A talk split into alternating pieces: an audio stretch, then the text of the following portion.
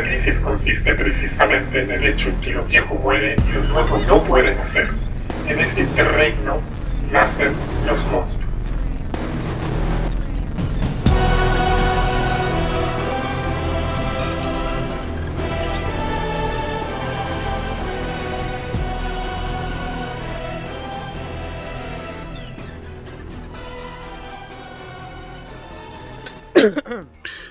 Vamos, conche tu madre. Va, apareció. ¿Cómo que apareció, Oh, conche tu madre? Llegó del eje. Aleluya, Ya, amigo. aleluyas. Qué amigo, weón. Di hola a la gente, pues, weón. Siempre Hola, tengo que decirte la misma, hola. weá. No, es que eso es siempre, mentira. weón. La semana pasada no pasó, compadre. Es No verdad, me. Pero no estaba, pues, weón. Entonces Es no te lo dijo, po. es verdad. Bueno, hola a todas, a todos.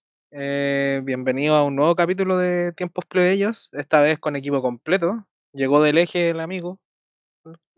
No, no, me, no me voy a poner a cantar. Mira, estuve a punto de ponerme a cantar canciones religiosas, pero creo que no es necesario.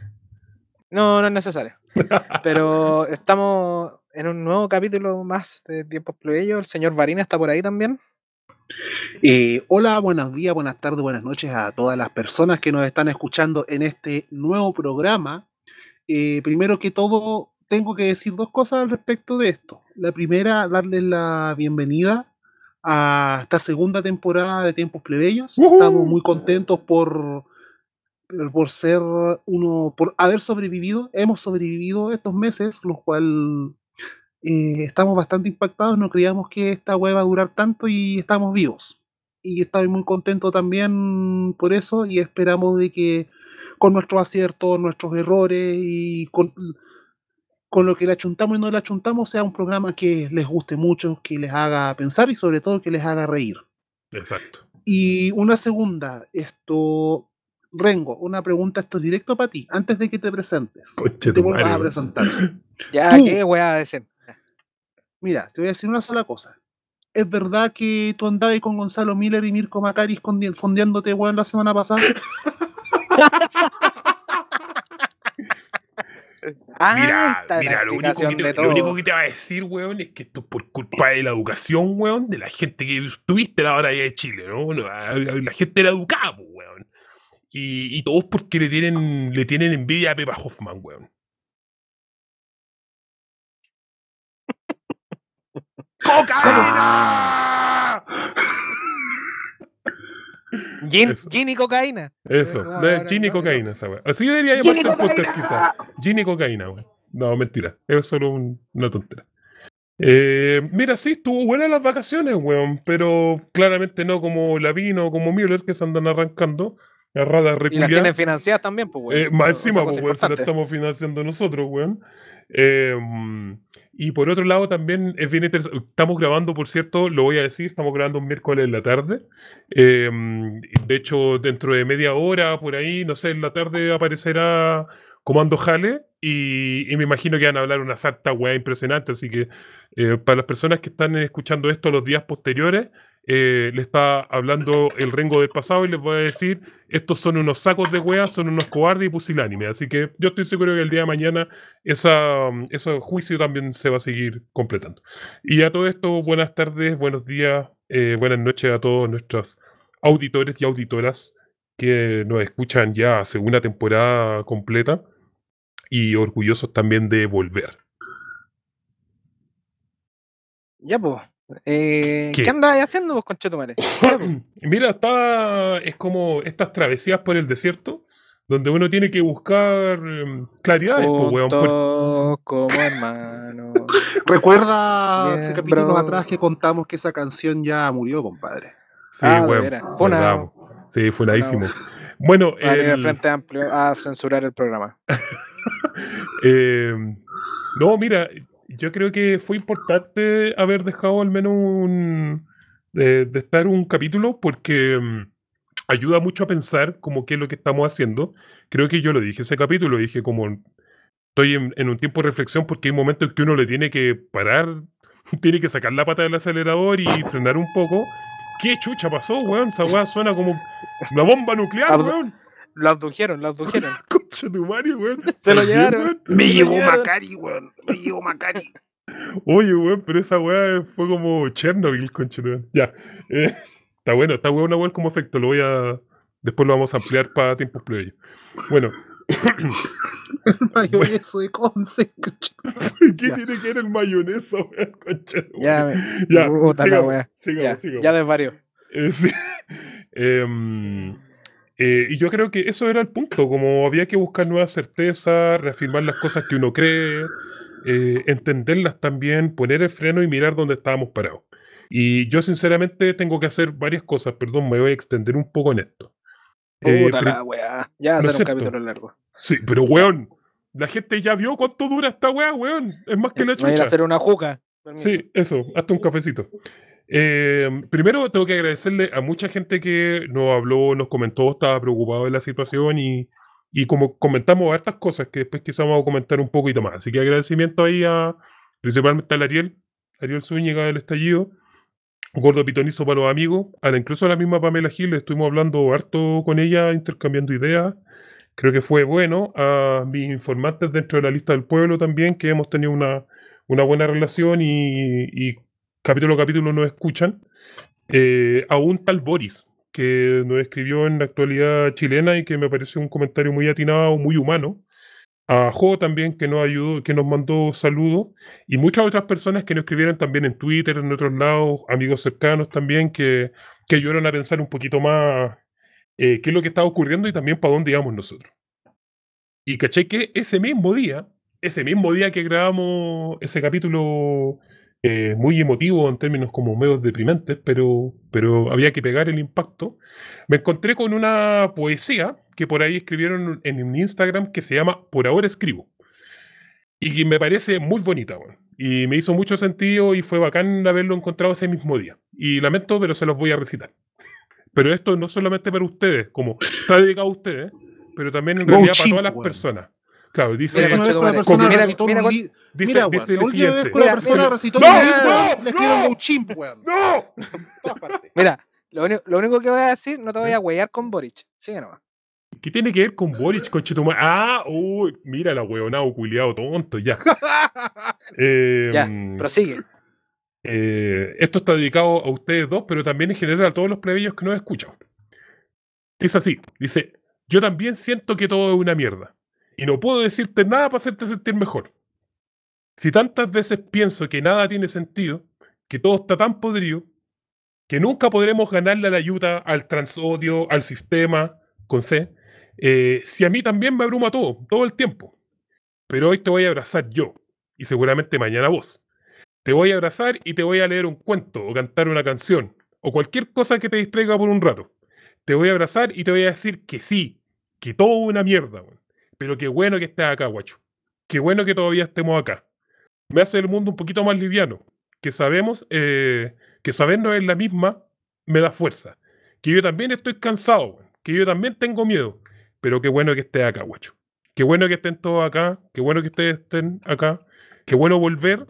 Y le mando un abrazo fraterno a todas las plebeyas y plebeyos que nos escuchan y que sea lo que sea lo que pase, aunque nos vayamos todos por el barranco para abajo, weón, nos vamos al barranco todos juntos.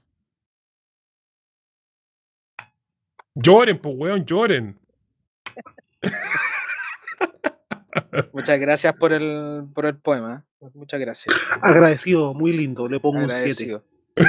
Nota 7, promedio claro. 7. Sí, Sí. pues, y, y claro, pues, weón, si al final el capítulo anterior fue en relación a eso también, como al menos tirando mierda, pero también un poco a papacho. Como que en Sí. cierta forma, estos tiempos bastante convulsos, que pongan atención a, a- a- a- las cosas que van pasando, porque no, no somos los únicos que estamos como perdidos. Toda la gente está perdida, desde lo- hasta los hueones más cagados en la cabeza y de mayor cantidad de plata, weón, en el planeta, están todos perdidos. Salvo los hueones que deben estar dominando todo el mundo, weón, deben tener alguna certeza, pero están todos los hueones sur- surfeando, como diría por ahí un meme. Sí, sí, surfeando el caos. Salvo los cuicos que, como ya habíamos hablado, los weones se están yendo del planeta, pues, weón. Así ya es la única solución que tienen. Que no vuelvan. que no vuelva. Oye, em, pero hablando el tema, porque ustedes me wearon con el tema del eje, y en el eje se supone que uno aprende weas, po. Se supone. No sé, yo no viví el eje, así que lo siento, no. Le voy a desclasificar el eh, algo. Nunca he tenido cáncer ni nunca he estado en el eje. Eh, eh, Ya, qué, bueno que, qué bueno que aclaraste eso, weón, porque se puede, se, se puede, se puede prestar para sospecha. sí, no, pero yo creo que una de las cosas, y, y yo sé que ustedes, yo les compartí todos los comentarios que nos fueron haciendo, que yo creo que una de las cosas que, que pasó durante este tiempo es que Tiempos Plebeyos cambió. Tiempos Plebeyos no es la idea, no es el, el Tiempos Plebeyos que partió en marzo, y que nosotros también como personajes, parte de Tiempos Plebeyos, también cambiamos. Entonces, me gustaría saber un poco como de su apreciación a propósito de esta primera temporada. Varina, parte tú, pues, weón. Yo siempre parto hablando, weón. Ah, qué mal, qué mal. Esto es un sacrilegio.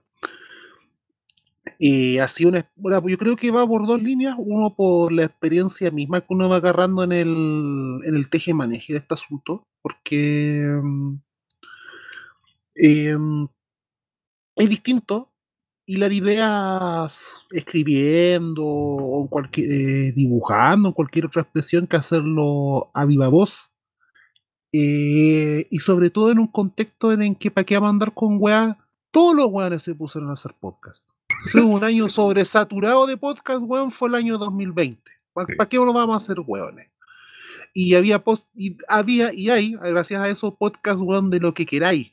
Del tema prácticamente que se te ocurra, weón, hay un podcast. Y si no son podcasts, son programas de radio, de radios antiguas que están subidas en formato podcast, que viene a ser casi lo mismo. Entonces, primero de que, y para más encima nosotros cuando comenzamos a trabajar lo hicimos en un contexto ya sobresaturado, más en el ambiente en el cual nosotros estamos grabando, en el cual nosotros vamos moviendo, entonces como que igual fue un desafío. Y por lo mismo hemos ido aprendiendo, nos hemos ido soltando. algún- y ha sido también como un poco cuando, cuando uno ve, no sé, por los primeros cinco capítulos 31 min- de 31 minutos, que era más un noticiero, weón, y te dais cuenta la tercera temporada de que los invaden, los invaden los silurios, weón, porque Tulio le mandó un pastelazo en la cara, weón. No, y bueno, el Tulio culiao era más deforme que la chucha, weón. Y sí, pues, Así, así, así mismo era nuestra voz. puta, así, pues, bueno, entonces como que por un lado lo veo de eso y lo segundo también es de que hemos ido aprendiendo también en el camino de nuestros errores, de los aciertos también.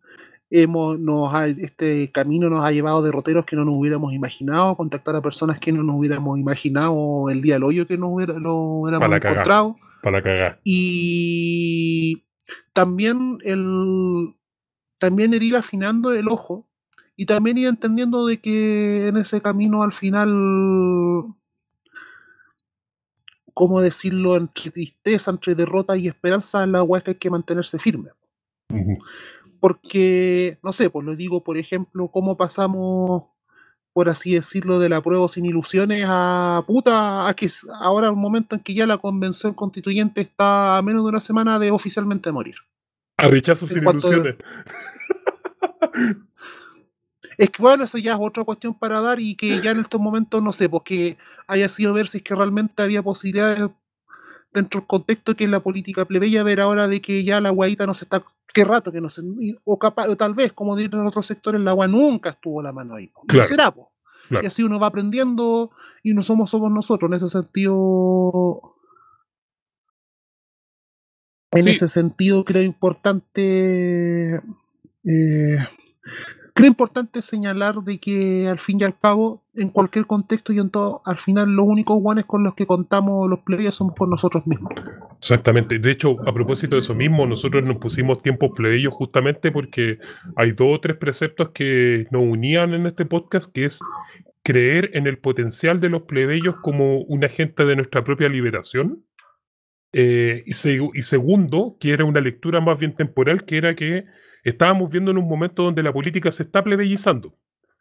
Eh, y por lo tanto tomaba protagonismo. Y eso fue curioso porque eso parte en marzo y después se da el batacazo en distintos ámbitos en la convención constituyente a sabiendas, a sabiendas que ya habíamos perdido y lo habíamos perdido antes en el 15 de noviembre. A propósito de algunas personas en Twitter que me decían, bueno, pero es que el estallido ya se había acabado, porque no tiene que ver con las weas que estaba diciendo Mirko. Y, y en efecto, yo, yo estoy de acuerdo. Yo creo que el estallido cagó, pero el estallido cagó, no sé si murió, pero cagó, en efecto, como en el sentido de que quizás como su imagen original evidentemente Sí, fue desfigurada hasta ser irreconocible. Quiere decir, Lo pasaron adentro de la caja. Claro, sí. Y claro, y esa pasada dentro de la caja tiene que ver con el 15 de noviembre, no necesariamente. O sea, cuando llegamos a la convención ya habíamos perdido. Y ahí estábamos tratando de ver si es que salvábamos los muebles, pero después, bueno, todo se fue a la chucha. Entonces, claro, pues cuando estábamos en eso, ahora no es que no creamos en, en- la potencialidad de los plebeyos como parte de, de su propio proceso de emancipación, sino que eh, hay que ponerse en un contexto más bien adverso, donde no quiero decir de derrota, porque las derrotas son como muy sentenciosas, pero sí adverso, donde ya tenemos eh, un montón de gente, ya no los milicos solamente con los Paco y Piñera, sino que se suma todo eso, los empresarios con, un, con, un, con una potencialidad, con una agencia política mucho más, más declarada, y además el progresismo, el progresismo socialdemócrata hijo de Estados Unidos. Entonces estamos más acorralados que antes, es más difícil ver cuál va a ser el camino, pero bueno, para eso estamos, para ver qué, qué es lo que se nos viene. Quirón, ¿qué, qué vas a pensar tú? ¿Qué, ¿Cuáles son tus impresiones de estos cambios de tiempos plebeyos? A mí de partida me ha parecido inaudito, weón, eh, encontrarse, como par- partiendo por eso, weón. Ser tres weones completamente ajenos. Primero partir conversando, después armando el podcast, siendo unos cartuchos culeados al principio y después de a poco irse soltando. Sí. eh, y después que se, claro, al divulgar, obviamente la intención de la intención de haber hecho el podcast eh, iba también en, en el sentido, weón, de puta, socialicemos esta wea, ¿cachai? Claro.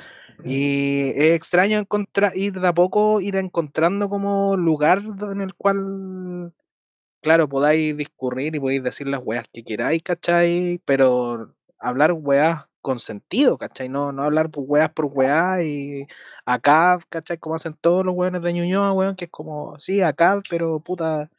¿Y qué más? eh, No, pues. ¿Y qué más? Sí, po, Mm. ¿cachai?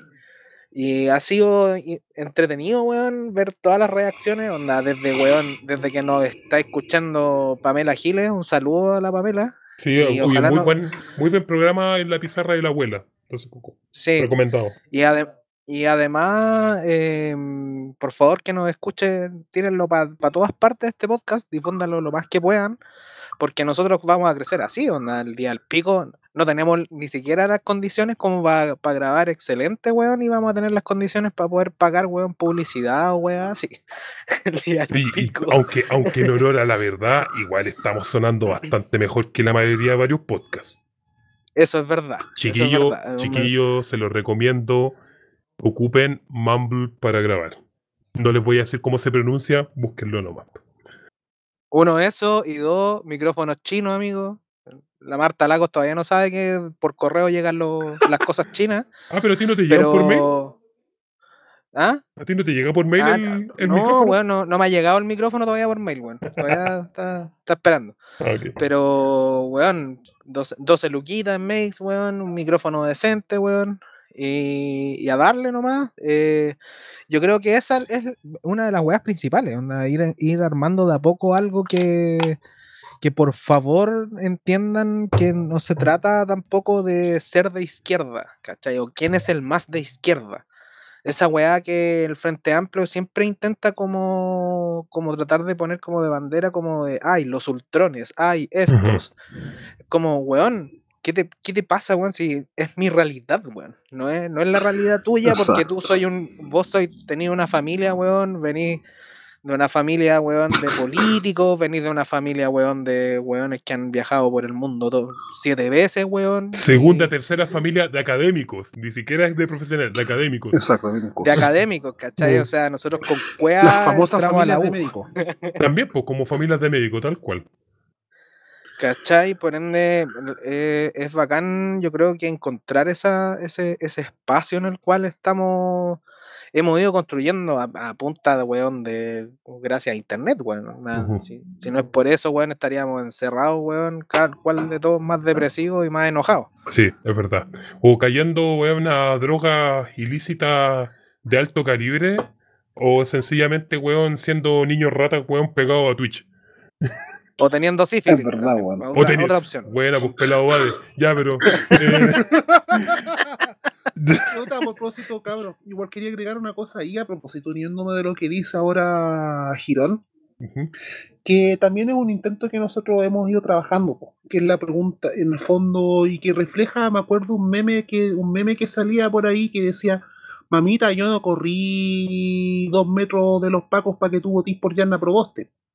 que tiene que ver y que tiene que ver también en el fondo la distancia que hay, cómo nosotros trabajar la distancia entre los entornos más militantes, lo que nos hemos movido cuando estábamos en varios espacios y que, con- y que estamos, estamos ya Y que estamos en de esa. esa forma Sí, y que estamos en esa y funcionamos así con lo cotidiano de con el cotidiano de nuestra propia gente que no necesariamente y en su gran mayoría no anda en nuestra sintonía exacto. y que en el fondo y que tiene que ver con esta reflexión y que fue de las cosas eh, más importantes que nos deja la revuelta popular, primero de que nosotros, eh, los plebeyos, los populares, somos los protagonistas de nuestra propia historia y de que puta que fue hermoso weón, ver gente que en su vida se había movido por algo dejando hasta la vida en las calles, pues. Claro. Porque esa es una cuestión súper importante. Esta weá no es una tribu urbana, la militancia no es una tribu urbana, no es por quién es más de izquierda, quién es menos de izquierda. Esta weá es la lucha por la liberación de todas formas de opresión. Y en eso necesitamos sumarnos a nuestra propia gente. Si no le hacemos sentido a nuestra mamita, a nuestros tíos, a nuestros parientes, a nuestros hermanos chicos que viven esta misma realidad, pero que no necesariamente la ven con los conceptos ya ideológicos, hermano, ¡pah! Sí, a la vena. Puta, estamos puro weando, po. sí, po, Y eso sí. también Sí. es el aporte que nosotros queremos hacer desde aquí, cómo Yo- coincidimos sí, sí. en eso. Yo creo que De eso hecho- es un punto bien en común que tenemos nosotros. No sé si lo podría todos ustedes, o sea, ustedes dos podrían adoptarlo de esa manera, pero yo al menos me declaro muy anti-vanguardista. Y, me estoy hablando, refiriendo a la vanguardia en términos leninistas, que curiosamente, en términos de cómo se organizan y cómo accionan, los insurreccionalistas de una u otra forma también tienen esa tendencia. Y, ese proceso de vanguardización de la política, de la política izquierda por sobre todo, provoca una distancia social muy alta que deviene principalmente en tener el odio al plebeyo. Y eso nosotros lo dijimos el primer capítulo de este, de este podcast, que tanto de izquierda como de derecha habitualmente tiende a haber un desprecio a los plebeyos por distintas razones. Por distintas razones. Pero, eh, y, que justamente pues, lo que tratamos de hacer acá es, si queremos ponerlo como en términos de, de personaje, es tratar de unir o tratar de juntar cosas tan distantes como podría ser Kit Tetón con, con cualquier Insu eh, que esté en las calles eh, o un militante de izquierda de izquierda dura, leninista, por ejemplo, no sé, un militante del GAP, cualquier cosa así. Entre ese militante del GAP y Kit Tetón hay un universo entero, hay toda una sociedad entera de diferencia. Y eso es justamente donde nosotros nos queremos ubicar, entre medio de eso. Porque nuestra trayectoria ya nos llevó a ser de una u otra forma un militante de izquierda más, más clásico, eh, pero también que reconocemos nuestra trayectoria plebeya, la cultura plebeya que, que, se, que se gesta, por lo tanto creemos que eso es rescatable porque, insisto, es ahí donde se van a ver los principios de nuestra propia liberación. Perdón, Girón, Sí. tú querías hablar. Sí, dos cosas en relación a eso. Uno, em, hay que recordar, el capítulo pasado recordamos a Salvador Allende y voy a volver a traerlo a colación por el proyecto La Quimantú. Ah, Em, ¿Y por qué lo voy a, voy a traer el proyecto La Quimantú? Porque La Quimantú no se dedicó solamente a, claro, estaban los cuadernos populares donde eh, la Marta, ¿cómo se llamaba la, ¿Marta Lago? la señora Mar... No, la, la- verdadera marxista, weón. Marta Heidegger. Marta Lago. Ah, la Marta Heidegger. Marta Lago Ah, esa esa es la, la Marta- Marta de verdad. Sí, po. El, donde Marta Hanecker, claro, obviamente le enseñaba al, al pueblo en general eh, lo- la- materialismo histórico, eh, todas las condiciones de poder en las cuales se vivía en esa época, pero también tenía otra pata la Kimantú que era súper linda, que era cultura popular, pero cultura popular universal. Sí, pues, la- nosotros los Eh, chilenos, ¿a eso te referís? No solamente en nosotros los chilenos, que era como la colección de, en la cual se, se hablaba y se mostraba eh, toda la cultura chilena que, se, que existía y que existe. De hecho, hay muchas cosas que siguen subsistiendo de eso, pero también la colección del- de, libros, ¿cachai? Onda, la colección de, li- de libros, de mini libros de la Kimantú, no tenía solamente autores rusos, ¿cachai? No tenía solamente autores del este, tenía autores gringos, tenía autores británicos, tenía autores porque veían en la alfabetización y en la lectura completa, no solamente weas antigringas, ¿cachai? Eh, se veía un- un- una amplitud y, un, y casi como intelectualizar al, al sujeto popular. Y esa weá es súper importante que uno se retome, dos, que se entienda que, por, por ejemplo, no que porque nosotros hablamos de Britney Spears, weón, y decíamos, en un capítulo habla, weábamos con la weá de Britney Spears, Aguante Britney Spears, conchetumare. no se trata, no se trata solamente de que estamos hablando de Britney Spears porque es una figura pop, sino que porque lo que representó en su época, que es subyugación máxima eh, como del patriarcado mismo, de hecho, hasta el día de hoy sigue sufriendo eso. Eh, la mina se quiere liberar, weón. Es así de simple. Pero ya se es- liberó, po, creo. O sea, al menos el Sí, pero el papá pa- fue a cortar El, el papá sí, el papá dejó de. Mm. Bueno, ese, ese es por un lado, y entender también que la cultura plebeya es, es universal, no es solamente ah, el Chile y, y- y los chilenos y la wea. No, la cultura en general plebeya tiene que ser universal porque ya no son, no son solamente empresas nacionales las que nos están explotando, sino que son empresas, weón, intercontinentales, weón, como Amazon, como Google, que realmente son las que en el, en el futuro nos van a explotar. Próximamente Notco. Sí. Exacto, tenemos a Notco, tenemos, weón, a Uber, todas esas plataformas culiadas que son empresas al fin y al cabo. Eso, para allá vamos, no, no estamos hablando, por eso la cultura plebeya tiene que ser universal, porque, claro, como decía el, el manifiesto comunista, eh, eh, oye, ¿cómo era la wea? Eh, Trabajadores del mundo unidos, ¿era? Sí. Y Sí. nosotros lo pusimos, plebeyos del mundo unidos, porque Claro. esta weá tiene que traspasar las barreras del, del país mismo, por, el mismo internet, por todos los que nos están escuchando ahora, ¿cachai? Nos escuchan por internet y es una weá sin barreras, no tiene países. Oye, a todo esto Por que, eso- a- a que dijiste esa cuestión, eh, nunca lo habíamos hablado, pero nos llama mucho la atención que nos escuchan, o no sé si el- los VPNs que ustedes están usando son muy buenos o no, pero nos escuchan de Colombia, Perú, Austria, eh, mucha gente de Estados Unidos. eh, no, no sé, tengo un poco de miedo de eso. Espero que sea Camila Vergara y gente cercana. Eh, de Francia. Un saludo a la NED. Sí, claro. Quizás Financienlo. quizá la net, weón. No, güey. vamos, Mira este weón. Ya, culiao. Por weón vetado. después vamos a estar haciendo el not, después vamos a estar haciendo el not podcast. weón. Claro, claro. Not, Eh. not plebeyo. Pero eso, agradecimiento también a toda la gente que nos escucha de otros lados, de otras latitudes. Sí, y co- como para cerrar el, el segundo punto de la, de, de la, de la pauta, que era como vínculo rango Macari. Eh, quería quería, quería tocar otro nomás, tema compadre. en, en- en la, mi- en la misma tecla de la que estaba tocando, eh, lo vamos a linkear, es, lo vamos a subir también a Cuba Sola. Es un video que hace un compadre que se llama Migala, es un youtuber que el se dedicó a hacer videos como documentales y tiene un documental sobre el poder. Tanto que le gusta hablar al jalero culiado de Mirko Macari. eh, Y que está este compadre hizo. Eh, claro, ahora está todo cagado con el poder. Y el, este huevón hace un documental muy bueno explicando el poder.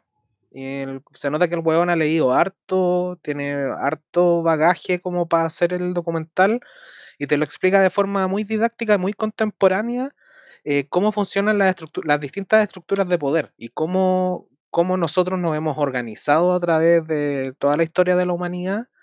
Y lo vamos a dejar ahí como para que, el- pa' que lo vean y no solamente tengan la opinión de un jalero culiado en un podcast. Porque Lo a mucho tirar, más amplia la visión. lo vamos a tirar también en el canal de Tiempos Plebeyos para quienes nos siguen en ese canal en Telegram.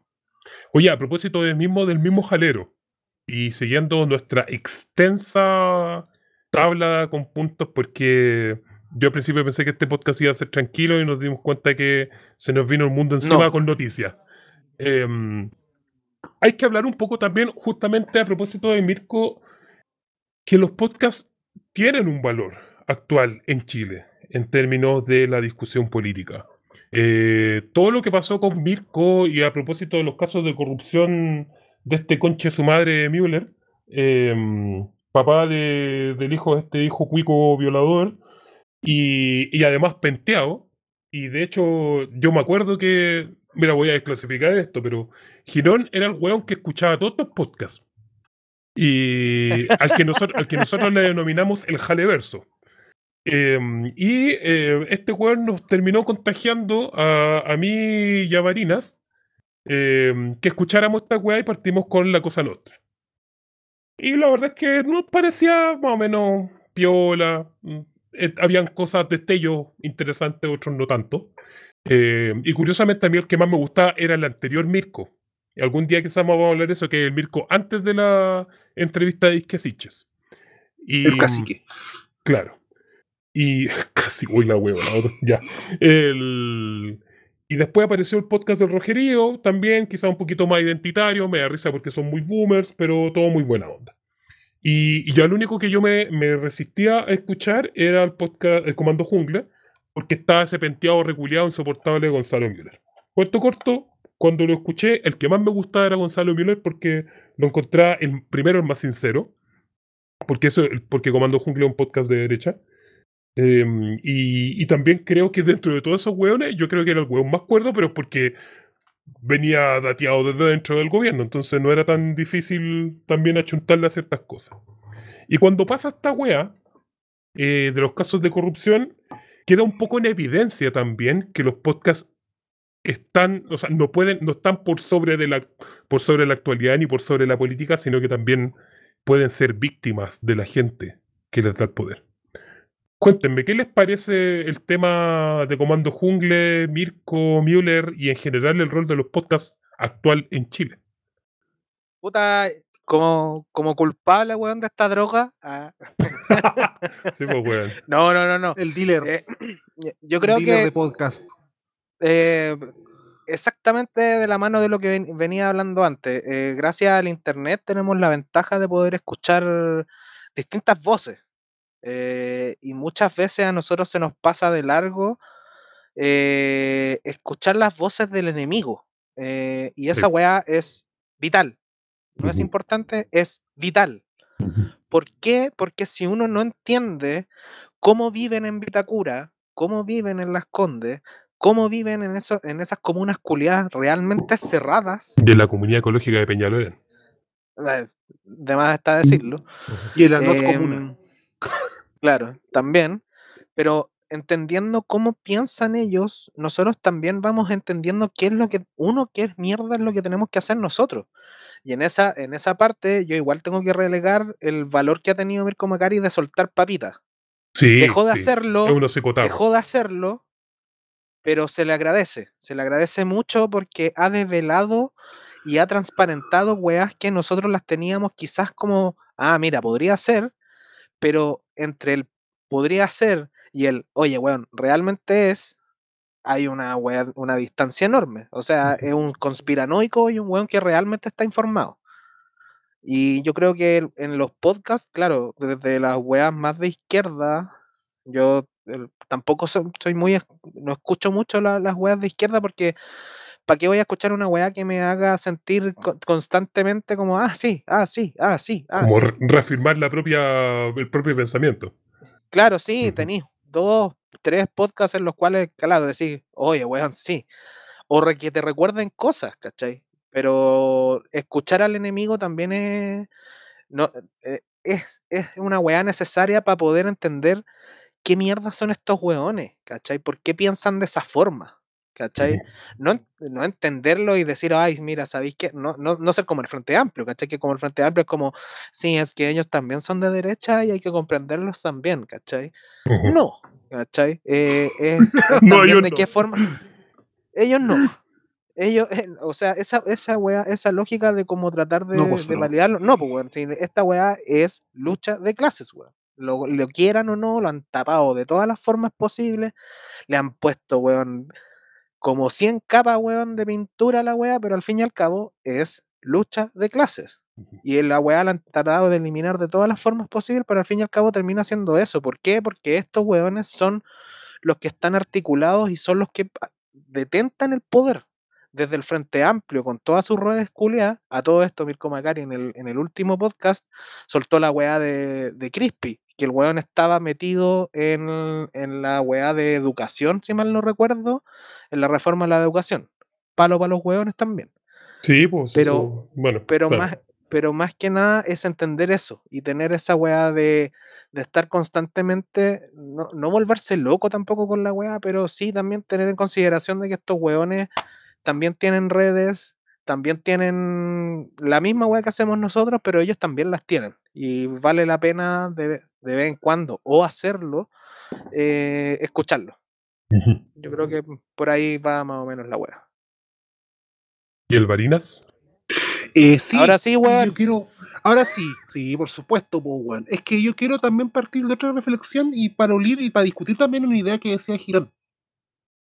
De que cuál es la diferencia, porque también hay diferencia, efectivamente, el pensamiento plebeyo tiene bastante de tomar referencias de muchas partes, de muchos, de muchos lugares, y que nos gusta de todo, pues, weón. O sea, ¿y para qué más decir en la generación nuestra que creció en medio de la globalización neoliberal que tuvo acceso desde, en los fondos, puta, weón, desde Víctor Jara pasando por Mar Azul y llegando a Pokémon, pues, weón?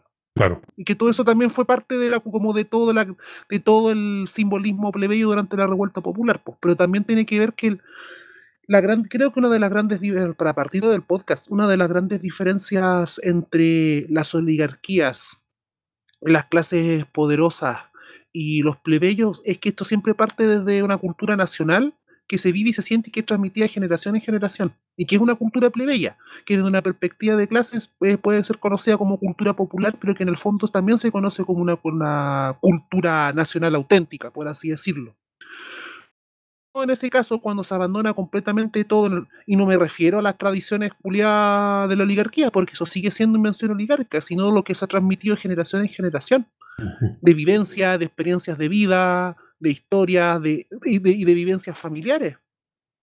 Y en ese y qué es lo que diferencia, porque por ejemplo nosotros cuando hablamos, tú uno cuando ve, ¿qué es el este cuando uno huevea en los memes de Instagram o en las parodias?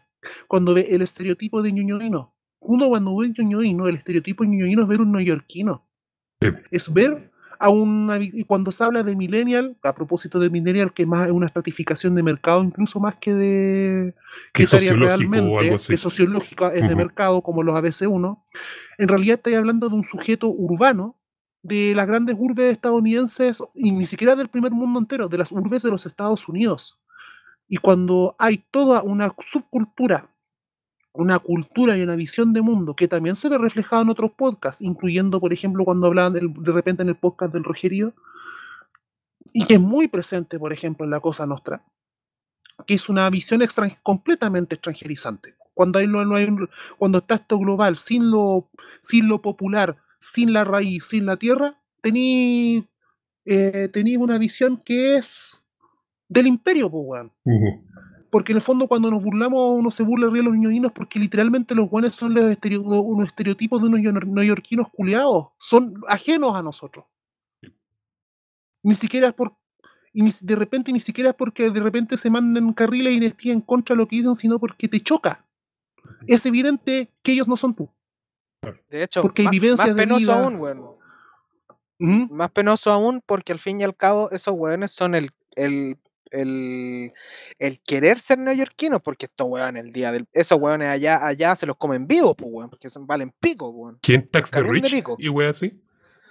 Sí, Claro, po. to- toda esa lógica weona, ¿cachai? De, de querer creerse como, como muy cosmopolita, comillas, porque es muy comillas, weón. La única wea cosmopolita, el único país que han ido, weón, es Estados Unidos, weón. Eh, la, es la única wea que tienen es como el querer ser de allá, pero weón, jamás van a ser de allá, pues weón. Jamás, jamás van a tener esa cultura ni tampoco, y tampoco es una gran cultura que digamos, weón, si son los gringos culeados. La única weá que nos van a dejar cultural, weón, van a ser las hamburguesas, esos conches su madre, weón. Sí, pero, pero, pero considera la relevancia histórica que eso tiene, por ejemplo, pensando en ejemplos históricos con el siglo XIX, con la sociedad de la igualdad, eh, a mediados del siglo XIX. Primero ñoñoínos de la historia. Exacto, pues. Es que esa es la weá. O sea, Francisco Bilbao son los ñoñoínos del siglo XIX.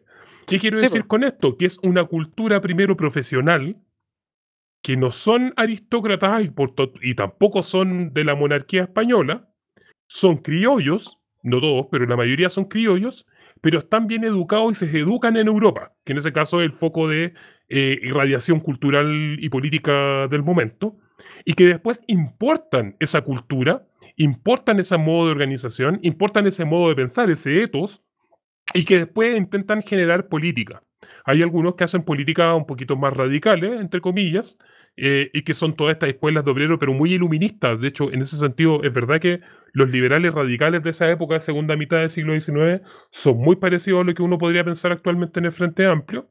Y después tenía otro un poquito más clasista, tenía otros que en el fondo igual se van asociando después al, al Partido Conservador, etc. Entonces, claro, como nosotros nos reímos un poco justamente de esta caricatura neoyorquina que tiene Ñuñoíno, pero el fenómeno político de transmisión de cultura política de un lado a otro, eso es importante, porque de una u otra forma, como estos güeyes son poquitos, eh, pero marcan, pero marcan pauta, ya, que ¿quién está, quién está hackeando el podcast, güey? Eh, La está hackeando el podcast. ya. Eh, pero como son poquitos, pero meten bulla y tienen poder, eh, por eso son importantes y por eso también hay que desenmascarar de una u otra forma eh, los mecanismos que ellos tienen. Y por eso saludo, por ejemplo, que, que el Ariel en el estallido, que es de los pocos podcasts que yo escucho que no son del, que son más bien del lado de nosotros, pero que desvelan o demarcan con contrainteligentes con la Montserrat Nicolás mecanismos de cómo cierta ONG intentan tener agencia acá por el tema geopolítico que implica la convención. Eh, pero eso, claro, nosotros estamos riendo un poco de la caricatura, pero no es menor el fenómeno. Eh, hay No, distintos agentes que están importando una cultura política para alinearnos en esos tipos de conversaciones cuando hay una capa plebeya que busca su propia liberación, que busca su propio autogobierno, que busca en el fondo poner sus propios términos eh, de buen vivir y que eso, esa es la pugna que, que estamos viendo actualmente. Sí, de hecho, eso, eso está excelentemente representado cuando un buen del Frente Amplio fue a la comuna de Pedro, Pedro Aguirre Cerda y lo echaron cagando. Oh, fue en Peñalolén. Peñalolén. Fue en Peñalolén. En Peñalolén. Sí, y lo echaron con cagando. neta. Sí, sí, sí. Eso está perfectamente ej- ejemplificado en eso, porque al fin y al cabo la cultura, lo que nosotros llamamos cultura plebeya, está completamente alejada de los cánones que estos hueones traen- tratan de importar, si al final el Frente, el Frente Amplio es el Partido Demócrata Gringo. Sí, Lo dijimos creo en este podcast, pero al fin y al Sí. cabo eso es el Frente Amplio. Es, claro. es un gran partido demócrata gringo, eh, donde la Alexandria Ocasio Cortés es como izquierda, comillas. Sería eh, no convergencia sé. social en ese caso. Claro, ¿cachai? Pero son, son personas que no, no se tratan, no quieren romper el status quo, no quieren cambiar a un modelo más, eh, más allá del capitalismo, lo quieren administrar nomás. Claro. Quieren tratar de hacer una reformita, una hueá verde, Sí. pero quieren administrar la hueá nomás. Milita en su ascenso social. También. Exacto. Por cierto, por cierto. Bueno, pero volviendo al tema del podcast, justamente porque es importante, yo creo que, o al menos esa era mi intención de generar tiempos plebeyos, que yo había una, veía una distancia importante entre todo el Jaliverso, Comando Jungle, Podcast del Rogerío y La Cosa Nostra, y otro grupo de podcasts que nosotros aquí no hemos hablado que tienen que ver con podcasts más bien de la vida cotidiana y están dominados por mujeres. Estamos hablando de Paula Molina, de La Paloma Sala, eh, de Super Ciudadanos, que es la parte como más política, eh, del café con nata y que son y que son la- las mujeres o las personas que escuchan en general ese tipo de podcast son militantes duras de ese tipo de podcast y creo que había una distancia muy alta entre viejos boomers que quieren que creen que pueden entender la política como era el Jaleverso y principalmente mujeres progresistas habitualmente ñoñoínas y de nivel socioeconómico alto eh, que también se estaban educando políticamente entonces ¿qué es lo que hay entre medio? ¿Qué es lo que pasa con el, con el plebeyo popular que quiere reírse, pero también quiere aprender de política? Y quiere hablar weas serias también, pero no tan en serio. Entonces creo que ahí, en ese sentido, Tiempos Plebeyos tiene un, tiene un espacio relevante que lo hemos perfilado así varias veces, nunca lo habíamos hablado de manera consciente, pero, pero ese es el lugar que tiene y ahí es donde nosotros estamos disputándolo día a día. Ah, Y, solamente para finalizar esa wea, a diferencia del Jaleverso, que es un podcast, que todo es, es una constelación de podcast de clase. Y no solamente de clase, sino que es de los, en el caso de Comando Jungle, de los grupos más chanchos que existen. O sea, yo le escribí, le dije en Twitter, porque lo estuvimos averiguando con Honkler. Le mando un saludo a Honkler que, que escucha los podcasts que estamos, que estamos haciendo. Eh, con él averiguamos que, a propósito de los sapeos de Mirko, pues, Mirko es bueno para sapear gente y sapeó a su amigo Camilo Férez en Comando Jungle, que tenía una Chadwick dentro de la familia. Y dije, ah, debe estar casada con una Chadwick. Claro, pues, buscamos la partida de nacimiento, o sea, el, certificado de, no el de Estado Civil, el de Estado Civil, creo. Y, claro, pues el bueno está casado con Wendy Chadwick. Y, después empezamos a mirar, y claro, pues Wendy Chadwick y Camilo Férez, los dos procesados por boletas de Sokimich. Y después sobreseídos, pero no porque fuera mentira, simplemente es porque había pasado el tiempo según, según el fiscal de esa época. Y entonces tení dentro de Comando Jungle unos hueones penteados por Sokimich, o sea, boleteados por Sokimich, otros por Penta en el caso de Müller, y tenía a Mirko Macori que se hace el hueón y que después genera otra nueva organización, ONG, yo creo, más bien donde llega plata. Eh, puta varinas, culiao. Con el teclado me desconcentra. El, em, tenemos otra ONG que em, se me olvidó el nombre, por ahí tengo el nombre, que la hizo con Jorge Selume, que es un ex secom de Piñera, con la misma Wendy Fuera de la caja. con el mismo, fuera de la caja creo que se llama, con el mismo Camilo Férez, Wendy Chadwick y todos los demás. O sea, ese weón está en el centro de la corrupción, pues weón, ¿cachai? Y después toda su, toda su elucubración sobre el poder según el padrino se le empieza a caer a pedazos porque una de las críticas que yo le tengo a ese, con esas conceptualizaciones de Mayol es que esa no es la única forma de entender el poder. Y de hecho eso es una forma muy conservadora de entender el poder. Creo que lo han dicho, que es como una visión súper conservadora. Conservadorísima. yo, yo, yo le agregaría anticuada, an- anticuadísima. Muy siglo Eh, XX. la- Las formas ya cambiaron de, de cómo se estructura el poder y ya no es solamente, claro, tenéis ciertas lógicas que se conservan del padrino, pero, weón, ya pasó todo un, todo, todo un siglo, weón, de, de esa película, concha tu madre, weón, y es como ya, ya existe Matrix, existen otras películas también que, que pueden mostrar otra- otras realidades en relación Rápido y al poder también. Eso, Rápido Furioso. En el aire, huevón. El, em, ¿Qué te iba a decir? Pronto haré un, un streaming ahí. Están invitados, chiquillos, si quieren participar. Para- Rápido y Furioso 6. No, no para el Rápido y Furioso, sino que para crear las nuevas leyes del poder según el planeta de los simios, que para mí es la trilogía Gochimp donde se juega el poder que actualmente hubo en Chile. Pero bueno, vamos a hablar de eso en otro momento. Oye, tenemos harto tema más que cortar. ¿Qué vamos a hacer? Sigamos, pues, weón. Avancemos. Sigamos. Nunca, nunca hemos tenido bloque de intermedio, lo hacemos para wear nomás. Sí. Así que hay que seguir y hay ¿Qué? que seguir con, con la. ¿Qué? te pasó? ¿Qué? No estoy weando. Hay que seguir con la arremetida del Partido de la Paz. Eh, ¿Qué es lo que ha pasado con el tema de los dos tercios? Al fin y al cabo, esta weá se ter- terminó siendo, weón, un, casi como una inyección mortal, weón, al, al proceso constituyente. Y nada, pues dejo, dejo el micrófono para el, para el que quiera partir. Mira, solo yo quiero que parta el, el Varinas, pero voy a decir solo una cosa. Me llama mucho la atención que en el último capítulo de La Pizarra de la Abuela, Pamela Giles se apropió y, y con. como le concedo, le concedo eso, pero se apropió del concepto de, de Varina, el de Partido por la Paz, y lo ocupó profusamente en esa última. eh, en esa última intervención en Vía X. Así que. Así Muy que bien, esperamos muy los créditos. Envía U. Ya, dale nomás, Varina. Envía U. Ah, weón, Bueno, ya, si ya lo esto- dijiste. Ya, weón. ya, esto envía U. Esto. Oye, conche tu madre. Eh, en menos de un mes, eh, mientras todos estos hueones tapaban todo con la teleserie El Pelado Bade, vimos en el fondo cómo ya se terminó de barajar y de poner sobre la mesa, se terminó de barajar la baraja, para no decir otra palabra, y se pusieron las cartas sobre la mesa. Y ante ello el Partido por la Paz, que en el fondo, que es el partido del orden más del Frente Amplio, le hace lo firmante del acuerdo el 15 de noviembre, o en otras palabras, es un, el bloque, bloque de clase hecho macro, ultra, hiper partido, eh, ya tienen todo listo. Ya vimos y hablamos un poco la semana pasada de lo que fue la máquina de los dos tercios y cómo estamos a unas cuantas semanas menos de un tiempo de que todo se vaya a la chucha. Ya de forma oficial. Y el tema, por un lado, es ¿Sí? ¿Y Ahora ahí sí. cómo dale. se escucha? Ahora está bien. Ya, perfecto, pues, bueno. Ya, mira.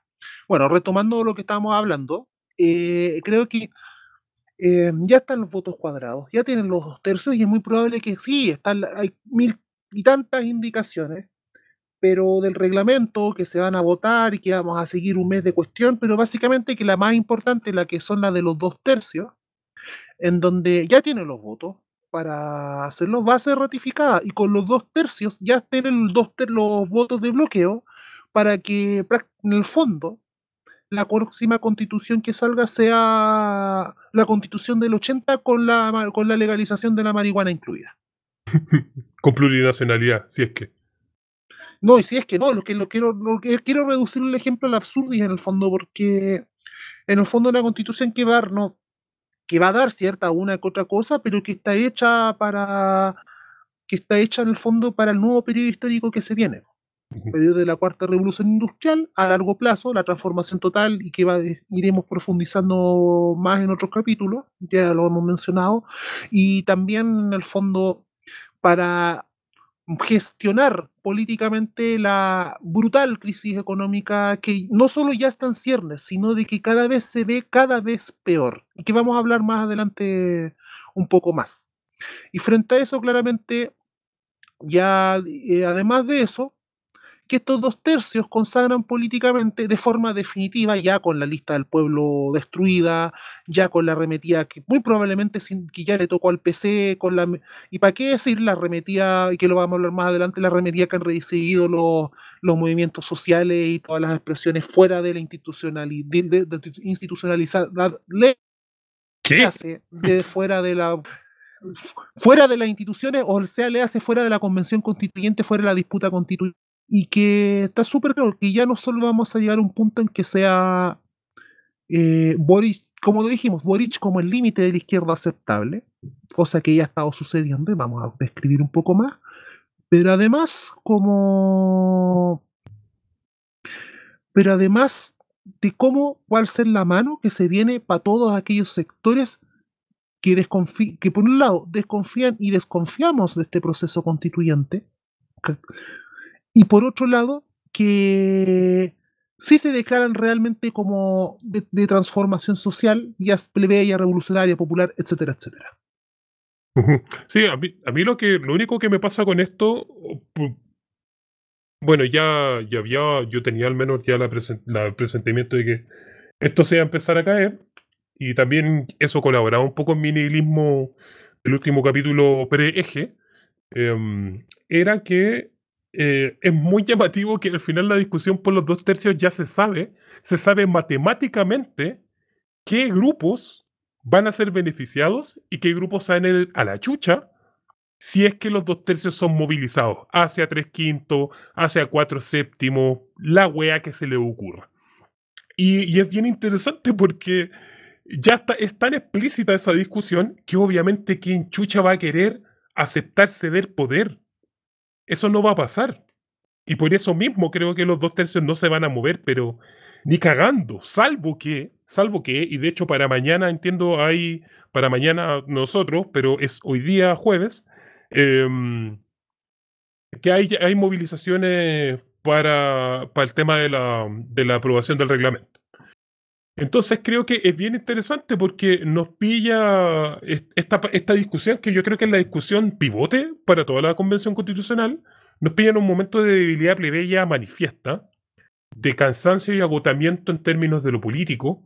Y eso no quiere decir que las personas, por ejemplo, que los viernes todavía de manera sagrada, sean menos importante, ni mucho menos, sino que, eh, sino que ya no está la misma fuerza con la cual se había podido aprobar eh, otras leyes o incluso se había aprobado, por ejemplo, el primer retiro del 10% por ahí por junio, julio del año pasado. Así que yo creo que en ese sentido ya nos van a pasar la máquina. Eso ya va a estar así. Y yo creo que el tema de los dos tercios favorable a los plebeyos o no favorable a los plebeyos se va a quedar, o sea, va a ser el punto que va a hacer que la convención sea rechazada por cualquiera de los sectores políticos. Ahora bien, también me da un poquito de pena y le mando un saludo a Camila Vergara, que, que yo tengo presentemente que si no me escucha. Es que, em, es que, en efecto, lo que se está discutiendo tiene que ver con una cuestión de desbloqueo de disenso nomás. Y que no hay integrado una política plebeya em, más decente que tenga que ver con el tiempo de deliberación, con el cual nosotros podamos construir también iniciativa popular de, eh, para propuestas de la Convención Constituyente. Y eso está a punto de ser echado al tarro la basura. Yo sé que a la Camila la escuchan y también hay muchos constituyentes que, que están un poco confundidos y yo sé que mientras Camila habla, los otros eh, como que empiezan a tiritar un poco. Pero eh, de una u otra forma creo que esa, esa batalla lamentablemente ya está más o menos cocinada. Es que hay un tema también ahí, y que es interesante también, y que ha sido la gran apuesta, fue lo que se llama la fuera de la caja. Y que. Y que es, hay que tenerlo atento por si acaso para la convocatoria que propósito que hacía eh, se hacía para el tema de los dos tercios.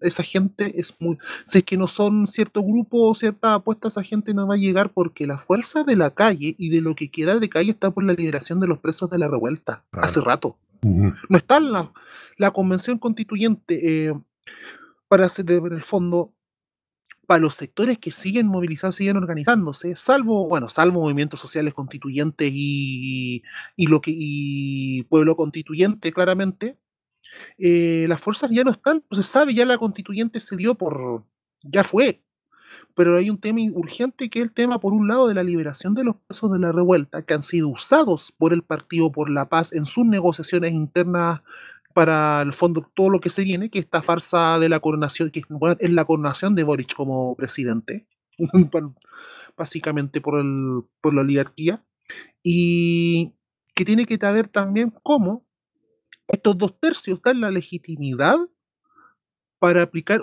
por un lado, una batería de leyes represivas y por otro lado, una, una nueva ofensiva judicial por parte, por parte del Estado.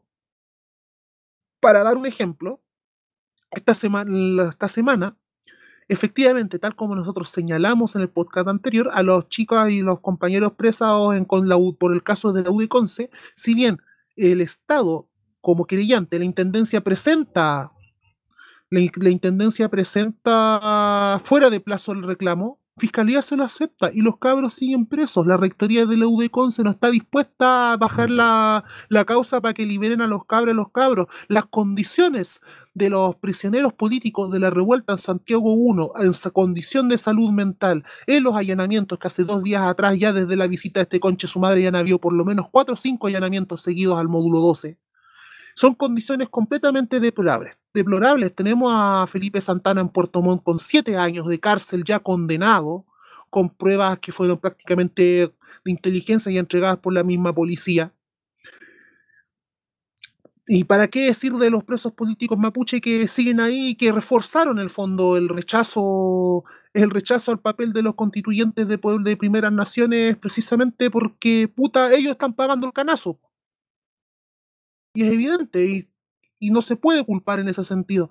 Y, pero, y por otro lado, como el gobierno crea un nuevo protocolo de seguridad para carabineros, se sale, sale esta noticia en interferencia acerca de, los, de la Corte Suprema haciendo una disuasoria acerca de, de los métodos que ocupa la ANI para conseguir y cargar pruebas para los cabros. Pero es todo esto que está pasando, también la ley antitomas, que también está discutiéndose y que iba a buscar penalizar con pena de cárcel tanto las recuperaciones territoriales como las tomas de terrenos de, para, para campamentos y nuevas poblaciones. Esto es una afilada de dientes que está haciendo para lo que se viene próximamente. No es solo para ahora, sino que el Estado, como expresión de clase, se está preparando para la crisis total que se viene el próximo año. Sí, pues y ahora pasamos a la última parte que tenemos del podcast, que era en relación a cómo está quedando la cagada, pues, weón, porque al fin y al cabo como que se están preparando el terreno para eso. O sea, O sea, es la cagada en, que, en cuál de todas las dimensiones, weón, porque ya cuesta hasta contabilizar, weón, todas las cagadas que están quedando. todas las y todas las cagadas que van a quedar, porque al fin y al cabo la derecha lo único que quiere, yo creo, es no tener el gobierno, weón. Sí, sí, es verdad tan- eso. Mira, voy a, voy a dale. desclasificar otra weá a la gente. Eh, tenemos una pauta donde tenemos que hablar un poquito más sobre las nuevas arremetidas del gobierno, que tiene que ver con el nuevo protocolo de seguridad carabinero y del tema de la DANI. Y yo le invito directamente a que nos saltemos eso, no porque sea menos importante, sino que por dos cosas. Todos sabemos que la DANI vale pico y van a, van a hacer cagar a toda la gente que pregunten por ello. Y segundo, los pacos con nuevo protocolo, sin nuevo protocolo, nunca han tenido protocolo. Pero en otro momento quizás podemos profundizar un poquito más de eso porque igual lo merece. Sí. Así que vamos a lo otro. Al instrumental la arge- intermedio. Exacto, a la argentinización de Chile. Ahí, Varina, Varina tiene algo Ya. que decir. Bien, en resumen, eh, las, el- hace dos semanas atrás ocurrieron las pasos, que son la primera, que son las primarias argentinas, que son primarias abiertas obligatorias. Primera cosa, en Argentina el voto es, es obligatorio. Eh, y en segundo lugar, de que además que el sistema político argentino está completamente mediado por el, por lo- por el peronismo. Eso es, es un fenómeno completamente ine- ineludible para ninguna fuerza política de aquí a, desde el 1946 hasta el año de la Cochinchina. Y viendo desde esa perspectiva, Alberto Fernández, al actual presidente de Argentina, llega al poder con la promesa de que va a gestionar, como lo hizo Néstor, la crisis que, de la macrisis, la crisis que provoca Macri, que en el fondo es la nueva arremetida neoliberal desde Menem. Sin embargo, entre la pandemia, pero también de iniciación deliberada, eh, si bien por un lado han habido ganadas bastante interesantes en ciertos temas, en los hechos Alberto Fernández ha gestionado la crisis como un gobierno neoliberal. Una crisis económica que tiene una inflación en la Argentina por las nubes, en donde el poder adquisitivo de la población se ha visto mermado todos los días, y que, ha, y que produjo la derrota en las primarias de- del peronismo frente a la misma derecha que destruyó la Argentina durante los cuatro años de Macri y con el surgimiento de los pubertarios manfinfleros de par- por parte de Javier Milei como otra opción. Y eso tiene que ver que en el fondo Alberto Fernández, y que no solo eso, si bien eso en medios argentinos, en medios peronistas, se venía insinuando de que en el fondo Alberto estaba militando la crisis, estaba militando el ajuste y estaba militando la, el que el, el pueblo argentino pague la deuda del FMI y no la oligarquía que fugó la plata. Después de la derrota tuvo que salir Cristina Kirchner, la vicepresidenta argentina, a denunciar esta situación de que Alberto Fernández, siendo el, el presidente, puso un ministro de Economía que si lo comparamos con acá es perfectamente equiparable a, a hablar de Andrés Velasco. Y que ha tomado medidas y que va a seguir, si es que no lo frenan, tomando medidas que no solamente le van a costar en el caso del peronismo el poder, la pérdida del poder político en el Estado y el regreso de Macri, pero sobre todo de que el pueblo argentino, los pueblos de la Argentina, sean realmente los que tengan que pagar la crisis, traicionando en el fondo los mismos principios que, no solamente plantea el peronismo como, como pensamiento político, sino que además eh, haciendo que la derecha regresa al poder. Y eso tenemos que entender, y ese escenario, considerando de que Piñera literalmente ha seguido todos los pasos de Macri, incluyendo, de, incluyendo fugarse las platas, recordemos, y eso lo vamos a tocar un poquito más adelante, el 54% de los dineros de la AFP están fuera del país. De los 197 mil millones de pesos en activos que manejan, que manejan las AFP de su dinero, el 50, más de la mitad están fuera del país. y que es la forma legal en Chile de fugar capitales. Y dentro de eso, eh, frente a la crisis, frente a la inflación, es muy probable que el próximo gobierno sea el que tenga que pagar todos los platos rotos de los platos rotos de los cuatro años del desastroso gobierno de Piñera. Sí, yo, yo lo único que quiero, yo quiero tomar la argentinización por otro lado, que yo estoy de acuerdo con que la argentinización básicamente es en, en, en- en considerando que la derecha no va a volver a gobernar, dejo a la cagada nomás para que tengan un país de mierda. Y, y así yo creo que también lo ha hecho Piñera, sobre todo por la plata que ha, que ha pedido en préstamo, pero también en el fondo como cómo ha sido el gasto, por decirlo así. Y, creo que es muy importante entender que el país que vamos a recibir ahora, el próximo candidato, es un país en quiebra. Un país muy cercano a la recesión. Un país que no tiene muchas capacidades. Puta madre, weón. Perdón, perdón. Eh, un país que no tiene muchas capacidades de, eh, de tener un nuevo motor económico y que por lo tanto, sea el hueón que sea, va a tener que ser un gobierno con medidas neoliberales para salir de esta crisis económica. ¿Y por qué digo sea el hueón que sea? Porque puta, hasta ahora no hemos podido ganar como plebeyos, pues bueno, entonces no tenemos otra salida, salvo que no sé, pues alguien se saque su guillotina y, y podamos cambiar un poco la historia. Saludos también a la gente de Guillotina Radio que están sacando esto en vivo el día jueves. Así que saludos a los chiquillos de Guillotina Radio. Eh, por lo tanto, creo que también es bien interesante que el, el gobierno de Alberto está, está, está bien puesto en duda en el fondo porque es un gobierno que, que titubea en sus decisiones y que por lo tanto es la que tiene el, más, la que tiene el toro por la asta, que es más bien Cristina Kirchner, y porque el poder no necesariamente tiene que ver con las investiduras oficiales que tú tienes. Dicen, bueno, si no haces la weá, te vamos, a vamos te vamos a, ¿cómo se llama? A quitar el piso. Y yo creo que eso es lo que le va a pasar el Frente Amplio con la gente común y corriente, con los plebeyos, no, no un partido más allá a la izquierda, porque ¿quién va a estar, weón? El PC. Y el PC ya hoy día dio, ya ha dado suficientes garantías, weón, de que van a agachar el moño todas las veces que sea posible contar de ser gobierno con el Frente Amplio. Me gustaría decir un par de cosas. Creo que les comenté al comienzo que mientras estamos grabando se está haciendo el en vivo de la presentación de los resultados de la encuesta de la Cosa Nostra. Eh, les digo al tiro que la encuesta de la Cosa Nostra vale callampa. No, no me gusta, es un mal diseño, eh, tiene una muestra pequeñita, se le pregunta a muy pocas personas, por lo tanto es bien dudosa. Vaya de que le hayan achuntado por una web estadística a un resultado dentro de dos encuestas que han valido callampa. Y es curioso que estén hablando de la cuarta encuesta y ni siquiera se supo de la tercera. Pero es bien interesante que hay una pregunta que se le hace como sobre los atributos que tienen los presidenciales. Y en particular se pregunta por Sichel, Boric y Proboste. Entonces se le preguntan distintas capacidades como por ejemplo capacidad de empatizar los problemas país, inteligencia emocional, evaluar la trayectoria política, capacidad de gestión de seguridad, etcétera, etcétera, etcétera.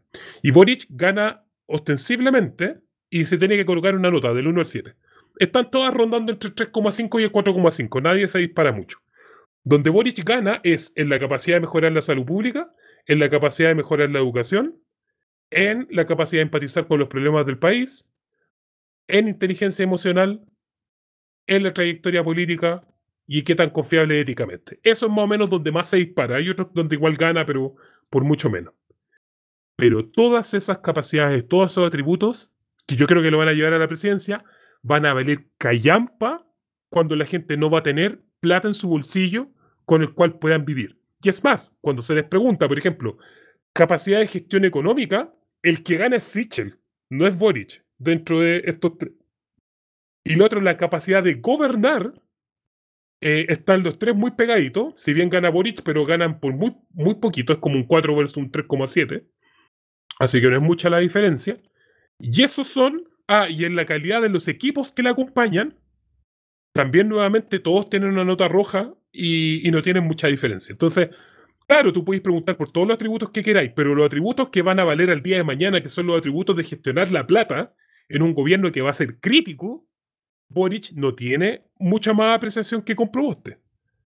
Por lo tanto, se le va a ir la gente encima también y le van a dar vuelta a la wea en un contexto donde él sí o sí va a tomar medidas de corte neoliberal, porque sí lo ha dicho su próximo ministro de Hacienda, Nicolás Grau. Así que afírmense y empecemos a organizarnos porque se viene una arremetida importante. Y Sichel no tiene pero ninguna intención de ganar y ser presidente, ninguna. Porque saben que se viene una crisis grande. Saben que se viene una disyuntiva. Y por lo tanto van a dejar que muera Boric. Así de simple. Y creo importante ante eso agregar lo siguiente. Y sobre todo esto, y esto va, bueno, el- va a ser una disyuntiva que muy probablemente tenga el PC.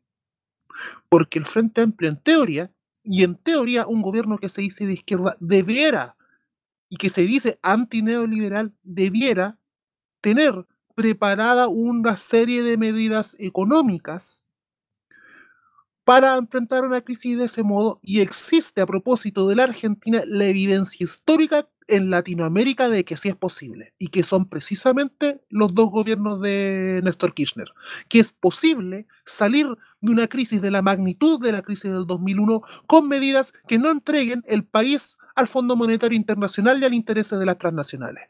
Aquí la pregunta es, y es una pregunta que espero que se la haga al Frente Amplista, que usted vea, el Frente Amplio, ¿qué va a preferir? Va a tener, los, va a tener la firmeza política de encarar al Fondo Monetario Internacional, de encarar a los intereses de las transnacionales para darle un alimento y salvar la vida al mismo tiempo de miles de personas? ¿O va hacer lo mismo y nos va a vender el mismo discurso de mierda que nos vendió la concertación? De que no fue posible durante los 90 y así que no fue posible durante los próximos 30 años. ¿Va a tener el carácter Gabriel Boric, va a tener el carácter el Frente Amplio de enfrentar al Fondo Monetario? ¿O, vamos o de la constitución adelante va a ser simplemente rifar lo poco de queda de la soberanía de los pueblos? Sí, estoy tratando de acordarme algo de. mm, Algo que me mandó un amigo, que era como el resumen de, del descalabro que le va a llegar a, a Gabriel Boric en el caso de que gane la, la presidencia. Pero sigan rellenando ustedes a ver si es que, si es que lo pillo.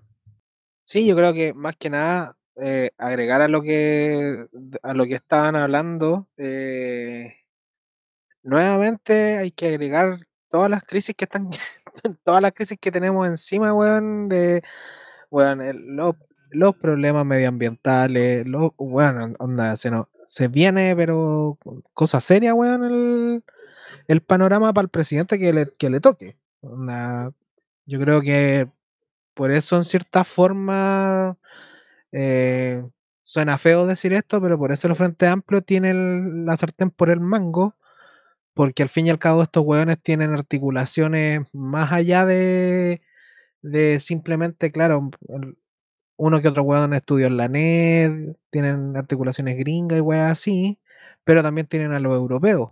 De hecho, visitaron hace cuánto, un par de días, día. visi- visitaron la, la convención Sí, eh, porque al fin y al cabo yo creo que de buena o mala manera van a ver en Chile como la única salvación, weón. Porque el- a nivel planetario, weón, y claro, obviamente Chile es como la gallinita con los huevos de oro, pues sí, de hecho Chile lo nombraban en todas partes como ejemplo y van a tratar de salvarlo de todas las formas posibles, weón. Yo creo que, weón, van a traer a Alexander Caso Cortés, weón, para que sea, weón, no sé, ministra, weón, de, de, la mujer, weón, con tal de, de salvar la wea. Porque el- yo creo que la crisis que se viene es fuerte. Mira, yo creo. Ahora encontré el resumen que te decía. Que se lo agradezco a- al compadre. Mira, este weón ni siquiera escucha tiempos play. Yo estoy seguro que no lo escucha, weón. Pero no importa. Em, Gabriel Boric se va a tener que enfrentar a tres grandes weas que van a pasar. Primero, se va a tener que mamar el rechazo de a la convención. Porque te lo firmo que eso va a salir por rechazo. Segundo, no va a cambiar el sistema de FP e incluso va a subir la edad de la jubilación. Espérate las protestas que se te van a venir con esa wea con Chetumal.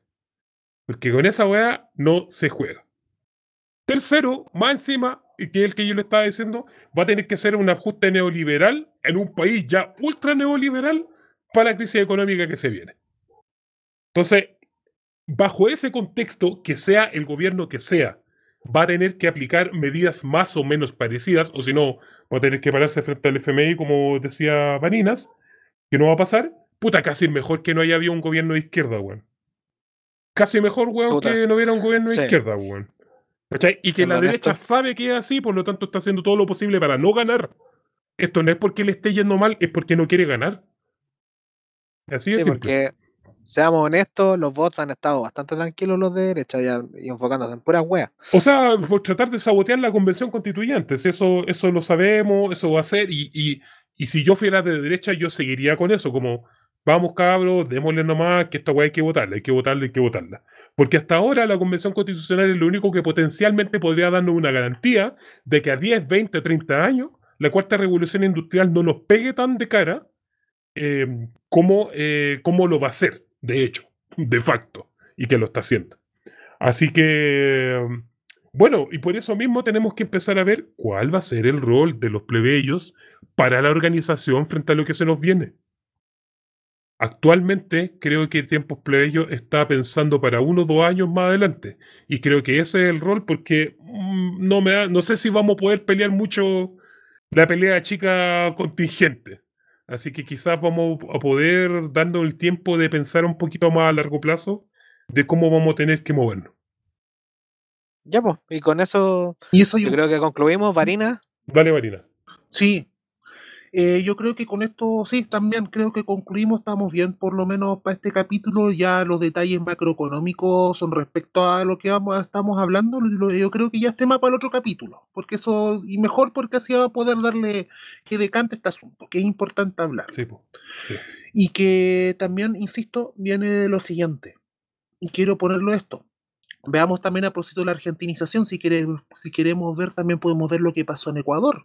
El sucesor de Correa, que fue Lenín Moreno, siendo del partido de, de Correa, aplicó y militó. Ojo, que esa es la diferencia fundamental. Y eso es lo que es importante ver ahora, de aquí en adelante, y estar al ojo. El Frente Amplio y el Partido por la Paz, en general, se van a ver obligados a militar una política de ajuste neoliberal o quieren militar la política de ajuste neoliberal. Ojo. Y aquí nos van a decir trasnochados, que estamos delirando, no posbro, sobre todo muchos no posbro, pero ojo. Ojo con eso, porque también nos vamos a hablar, creo que el próximo capítulo, cuáles qué empresas, qué intereses transnacionales, qué grandes capitales son los que están interesados, considerando también la bombita que se tiró hoy día el weón de la UDI sobre dónde Ramírez. chucha están las platas de la FP. Porque de ahí parte todo. Oye, de eso no hablamos nada de esa hueá, ¿no? Démosle No, un- unos igual- minutos, unos minutitos Ya. que sea. Unos minutos, sí, porque esa Por- es importante. Porque, weón, esa weá fue notición, po, weón. Notición porque de una u otra forma también hace que todo encaje, po, weón. Porque ¿cómo, cómo era posible, primero, cómo era posible que las FP pudieran pagar un 10% tan rápido como lo hicieron? Eso era raro, muy raro. Y que la plata te llegara a chinchín y que podría ya ser efectiva toda la cuestión. Ya antes se había dicho que el 10% era un problema porque iba a hacer tronar el sistema FP y que en el fondo es todo el sistema de financiamiento de las grandes empresas en Chile, por lo tanto todo el sistema económico chileno. ¿Por qué? Porque sabíamos que la plata no existía. Y de repente de un momento a otro apareció la plata, pues, weón. Y no solamente apareció la plata, sino que justamente empezó a aumentar el precio de las cosas, empezó a aumentar la inflación. Y uno empezó a decir, bueno, ¿cuál es la. qué, qué weá está pasando aquí? Y en efecto, de una u otra forma, todos los militantes jefes de- del poder económico que tienen que hablar hacia la política, como Juan Sutil y otros, decían, esto es el problema del retiro de los 10%, esto es el problema del retiro de los 10%. Nosotros decíamos, váyanse a la concha de su madre, pues, weón. Parece que inflación, inflación es cuando los pobres tienen plata. Esa es la wea. O sea, el, el sistema económico está diseñado para que cuando los pobres tengan plata, la wea hay inflación. Y de una u otra forma, de una u otra forma, no estaban tan en lo, eh, eh, no estaban tan equivocados, pero porque los conchetumares hicieron un préstamo directo del Banco Central. Para entender la magnitud de los montos, los Los fondos de pensión que administra la AFP actualmente, según Fundación Sol, son, afírmese de raja, 195.130 millones de dólares, que equivale al 80,7% del PIB del país. Conche su 80% conche tu madre, 80%. Todo- toda la plata De de los FP. cuales, sí, Ya. de los cuales, de los cuales, solo al, imagínense, al momento de la encuesta, del estudio, 102.204.000, es decir, 52,4, un poco más de la mitad de la plata en esos tiempos, estaba en territorio chileno. Léase ya, ahí faltan ciento- faltaban 93 y esa cifra cambió porque actualmente es el 54% está afuera del extranjero. Es decir, menos de aproximadamente, si es que de los 100 195, 95 están acá. El resto está afuera. Esa plata está afuera. Olvídese. Y de esa plata en total, teniendo eso en cuenta, las ganancias que han llegado a todos los grandes fondos de FP de este país son 47 mil millones de pesos. Son cifras que nosotros no abarcamos, y nosotros no entendemos de lo grandes que son. Pero estamos hablando de un país en donde las pensiones de cada persona no alcanzan a ser en promedio 200 lucas mensuales, que más de 100 mil millones, 100 mil, 100 mil millones de pesos estén fuera del país y que de la plata suya, mía, nuestra, 47 millones estén en el bolsillo del gran empresariado, mientras nuestras abuelas, nuestros abuelos, hasta tienen que trabajar hasta el día del hoyo, weón, para poder llegar a mitad de mes, porque a fin de mes no se llega con 200 lucas. Que estos conches su madre vengan a decir que el Banco Central tuvo que prestar plata, weón, porque los culiados no tenían la plata. ¿Dónde chucha están esos 195 mil millones de pesos entonces? Esa es la gran pregunta. po. ¿Dónde chucha está la plata y dónde está nuestra plata, pues, weón? Eso quiere decir de otra forma que, em, puta, todo lo que hay construido acá, weón, son prácticas, me refiero a este país de mierda, son nuestros activos, pues, weón, es nuestra propiedad, pues, weón. Por lo tanto, yo, Todo. por lo tanto, yo todavía refrendo la idea de la gran cooperativa nacional, weón. Para allá tiene que ir la cosa, weón. Vamos a volver a... Vamos, vamos a hacer una... Como la batalla de Chile, porque estuvo hace rato ya. Vamos a tomar de facto toda esta weá, no solamente porque queramos tomarla de facto por un, por un tema ideológico, no, sino que literalmente esa weá es plata que nosotros pusimos, weón, ahí y que otros weones le invirtieron y que se están agarrando, weón, todos los beneficios. Pero literalmente son nuestros, pues, weón. Sí, po. Así que, estimado, un- estimado plebeyo, sí. estimado plebeyo, yo creo que habría que hacer un llamado a que tarde o temprano vamos a tener que tomarnos el, la- la- el costanera Center, Todo, vamos a empezar todo. a... Todo empiecen, suyo, empiecen a pensar qué, qué weas se van a tomar, conchetumare, porque estos weones nos deben la vida, weón. Exacto. Exactamente. Escoja su carrito supermercado favorito porque en el fondo usted lo compró. Justamente. Ya, cabrón. ¿Estamos? Estamos. Nos salió largo hoy día. Chabela, Chacabuco. Chacabuco, chacarillas.